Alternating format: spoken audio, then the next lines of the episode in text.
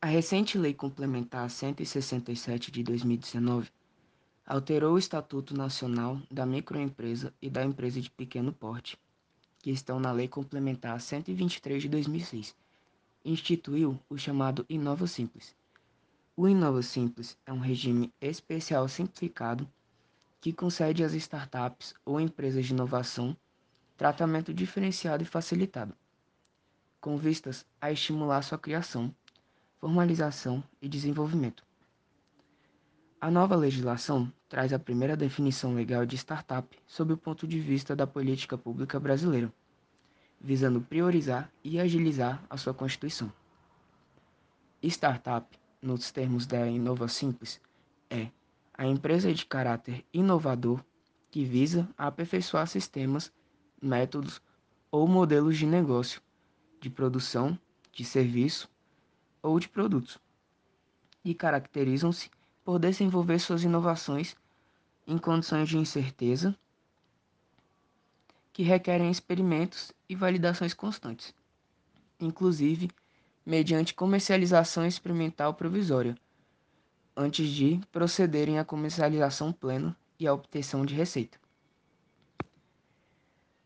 A lei distingue as startups em razão do seu objeto. Se a startup visar aperfeiçoar algo já existente, considera-se de natureza incrementa.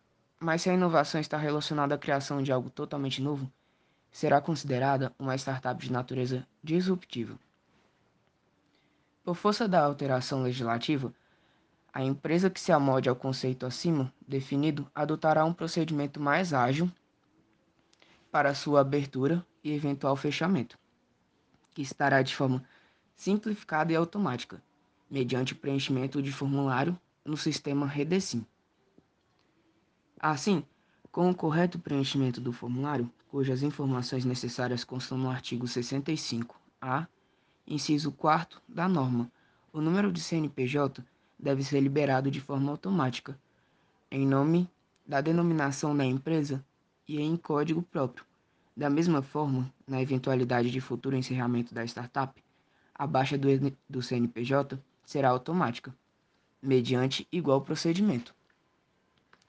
Após aberto o CNPJ, existe a legislação que a pessoa jurídica abra conta bancária para fins de captação e integralização de capital proveniente de aporte próprio de seus titulares ou de investidor domiciliado no exterior, de linha de crédito público ou privado e de outras fontes, ressalvando que os recursos capitalizados não constituirão renda a destinação e destinação exclusivamente ao custeio do desenvolvimento de projetos.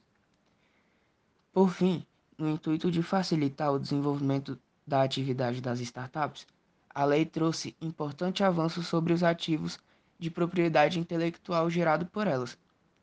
Trata-se da necessidade do INPI, Instituto Nacional da Propriedade Industrial, ter que criar campo próprio no portal Redesim. O objetivo é que a startup comunique automaticamente ao NPI o seu conteúdo inventivo para fins de registro de marca e patente, podendo ainda ser providenciado registro de propriedade intelectual e industrial diretamente no INPI.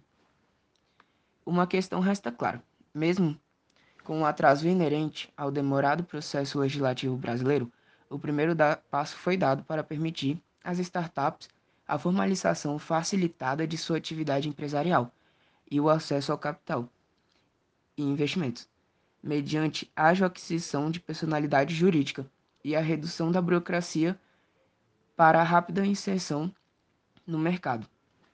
Necessário agora é acompanhar a aplicação prática da lei, em especial a forma como todo o processo narrado na lei será colocado em prática. Espera-se ainda que num futuro não tão distante se vislumbre uma evolução do regramento jurídico das startups, com a criação de mecanismos para tornar o país cada vez menos burocrático e mais funcional, permitindo assim ser o berço de grandes negócios tecnológicos inovadores.